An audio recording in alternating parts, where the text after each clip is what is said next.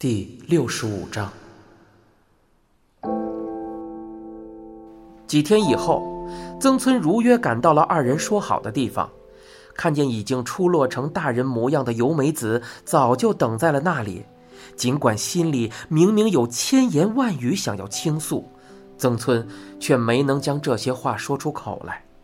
对他而言，只要能看着妹妹出落的亭亭玉立，他便已经心满意足了。由美子说道：“其实，我还想有个人想让你见见。”不久，一名男子出现在了曾村的面前。那个人文质彬彬，看起来颇为憨厚。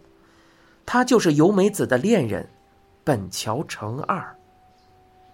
曾村大吃一惊啊！他一直以为妹妹没有将他的存在告诉男朋友。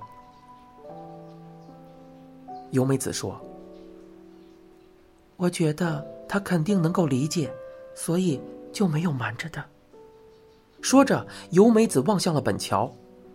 曾村一问才知道，本桥父亲的公司位于东京的足利区。当时本桥二十八岁，几年以后他将会换到父亲的公司工作。见本桥低头恳求，曾村一时间有些不知所措。本桥说：“请您同意我们的婚事。”见本桥低头恳求，曾村一时间竟有些不知所措。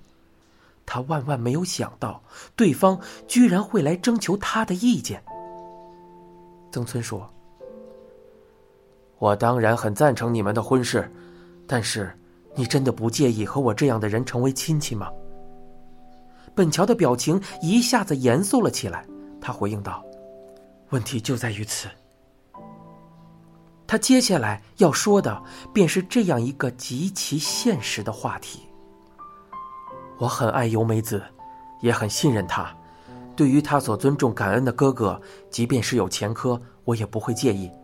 而且，根据由美子的说法，那桩案子只能说是不走运罢了。曾村说：“但是，我不能保证所有人都和我的想法一样，或者说，可能大部分人都会对此有偏见呢，心里也比较抵触。比如我的家人和亲戚。”他们肯定都会反对的。本桥说：“所以我在想，能不能先把您的存在暂时隐瞒上一段时间呢？”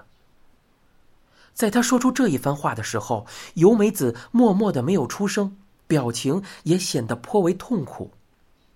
望着二人神情愕然的样子，曾村说道：“那可不行。”不能说什么暂时一段时间，而是要永远这样。我这个人的存在，你们一定要永远的隐瞒下去。万一被别人知道了，由美子肯定会辛苦。你们答应我，千万不要把这件事告诉别人。要是做不到这一点，我就不同意你们的婚事。由美子的脸上不由得滚下泪来。本桥成二神情痛苦，深深的鞠了一躬。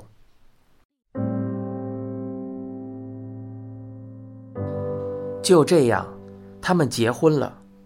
在由美子二十四岁的那年秋天，妹妹出嫁的时候，那些过去的相册就已经交给了曾村保管。毕竟，家人的合影是不能被任何人看到的。虽然曾村的存在被他们隐瞒了下来，但是他与由美子并没有就此断绝关系，兄妹二人依然在见面。尽管时间并不怎么固定。不仅如此，由美子有时也会把刚刚出生不久的优奈一同带来。当知道这件事只有本桥一人知道后，曾村放心了不少。然而，就在优奈渐渐懂事之后，考虑到女儿可能会把曾村的事告诉别人，由美子便没有再带她一同前来。虽然曾村心里有些落寞。但他还是告诉自己，只要能看一些照片，便心满意足了。于是，随着他与妹妹见面次数的增加，优奈的照片也在不断的增多。对于曾村来说，这些照片是比生命还要重要的珍宝。就这样，十多年的时光转瞬即逝。就在优奈十二岁的那年，一场不幸降临了。这个小女孩竟然意外失踪了。曾村慌忙赶去与由美子见了面。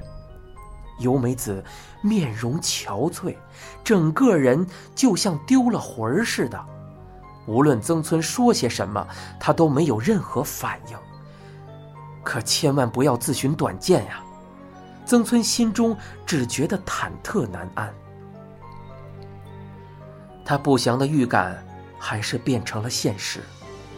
就在优奈失踪一个月以后，由美子跳楼自杀了。据说，他还留下了一封遗书，上面写满了他作为一个母亲却没有看好孩子的自责与悔恨。在从本桥成二那里听到这个消息的时候，曾村嚎啕大哭，几近疯狂。此后几年的时间是怎么熬过来的，曾村已经不太记得了。他不知道自己为什么活着，终日只是浑浑噩噩的混着日子，整个人如同行尸走肉一般。正在这时，一件突然发生的事儿将曾村拉回了现实：优奈的尸体被找到了。当时，曾村与本桥成二已经断了联系，但他还是从偶然看到的新闻里得知了此事。尽管心里已经有所准备，但是当事实真的摆在眼前的时候，曾村依然震惊不已，一种强烈的绝望感扑面而来，痛失妹妹的悲痛也再一次涌上了心头。到底是谁做出了这么残忍的事情？曾村暗自思妇着。但是这桩案子毕竟已经过去许多年。他也不由得断了念想，觉得凶手八成是找不到了。然而，事态的发展超出了他的意料。不久后，凶手被逮捕归案了。据说那个人名叫连沼宽一，还是一名曾在本桥的公司里上过班的员工。曾村。坐立难安，提心吊胆的试着与本桥成二取得了联系。电话那端，本桥的声音显得很是低沉。曾村本以为对方可能是觉得，就算抓到了凶手，优奈和由美子也不会回来了，所以才会这样闷闷不乐。但是，实际的情况却并非如此。按照本桥的说法，由于被捕的男子全程闭口不言，他们对真相仍然一无所知。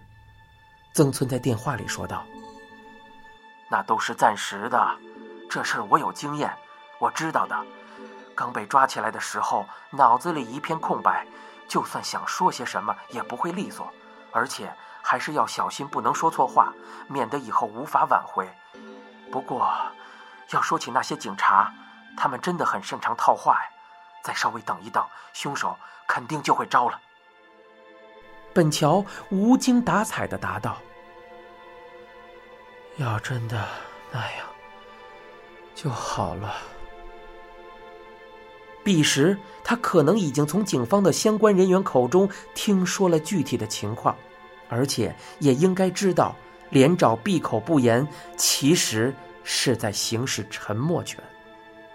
但是，对此一无所知的曾村多少打起了些精神。既然凶手已经被抓起来了，自然就会受到法律的制裁，这是他所一直坚信的。毕竟，这个凶徒不仅夺去了一个幼小孩童的生命，还让孩子的母亲走上了自杀的道路。即便是判处死刑，曾村也觉得并不为过。判决结果出来的那天，就是优奈和由美子得以瞑目的日子。眼看着这一天就要到来，曾村也开始盘算起来。他觉得自己差不多也该走出来了。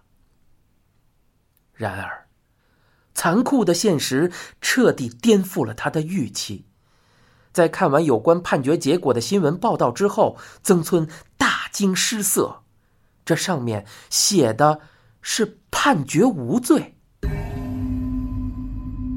你现在收听的是一辆松鼠播讲的《沉默的巡游》，精彩内容就在下回。